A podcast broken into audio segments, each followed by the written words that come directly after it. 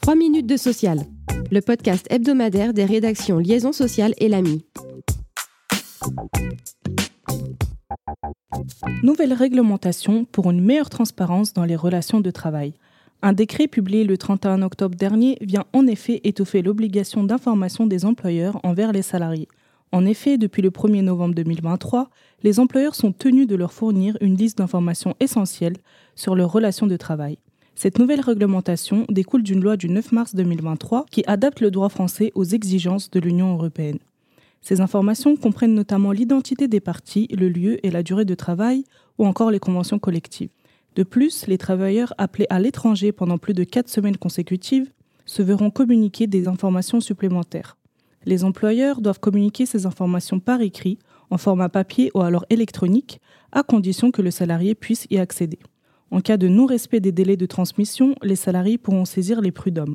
De plus, le décret autorise désormais les travailleurs en CDD ou en intérim, avec une ancienneté de 6 mois, à demander la liste des postes disponibles en CDI.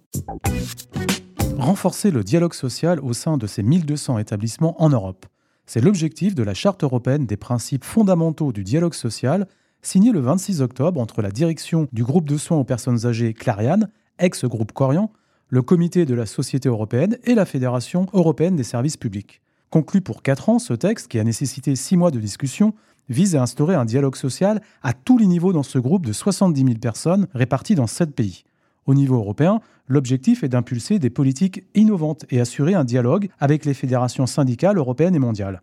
À l'échelle nationale, la charte vise la mise en place d'une instance de dialogue social au niveau de chaque pays. La charte liste un certain nombre de principes, comme le droit d'expression, le droit à l'information des salariés ou encore la liberté syndicale et de représentation des personnels.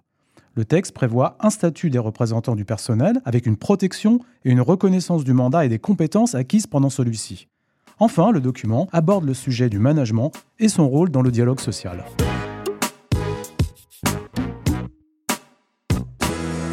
Contester le paiement d'une expertise du CSE équivaut-il à contester sa nécessité? La Cour de cassation répond par l'affirmative dans un arrêt rendu le 18 octobre dernier. Dans cette affaire, l'employeur contestait le principe du paiement des expertises, arguant qu'il n'entrait pas dans le cadre des consultations récurrentes du CSE, mais constituait des expertises libres dont il n'avait pas à prendre en charge le coût.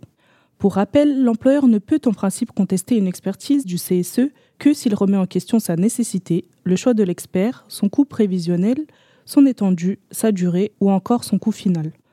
Le point de départ du délai de 10 jours pour agir varie en fonction du fondement de la contestation. La Cour de cassation a tranché en faveur de la nécessité de l'expertise et a précisé que le délai de contestation démarre au moment où l'employeur connaît la nature et l'objet de l'expertise, généralement dès la délibération du CSE.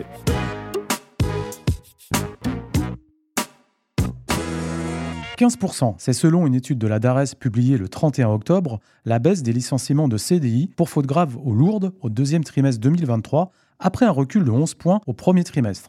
Dans son étude, la DARES fait le lien entre le repli de ces licenciements et la promulgation de la loi introduisant la présomption de démission pour abandon de poste. Merci de nous avoir suivis. Pour en savoir plus, vous pouvez consulter le site liaisonsocial.fr.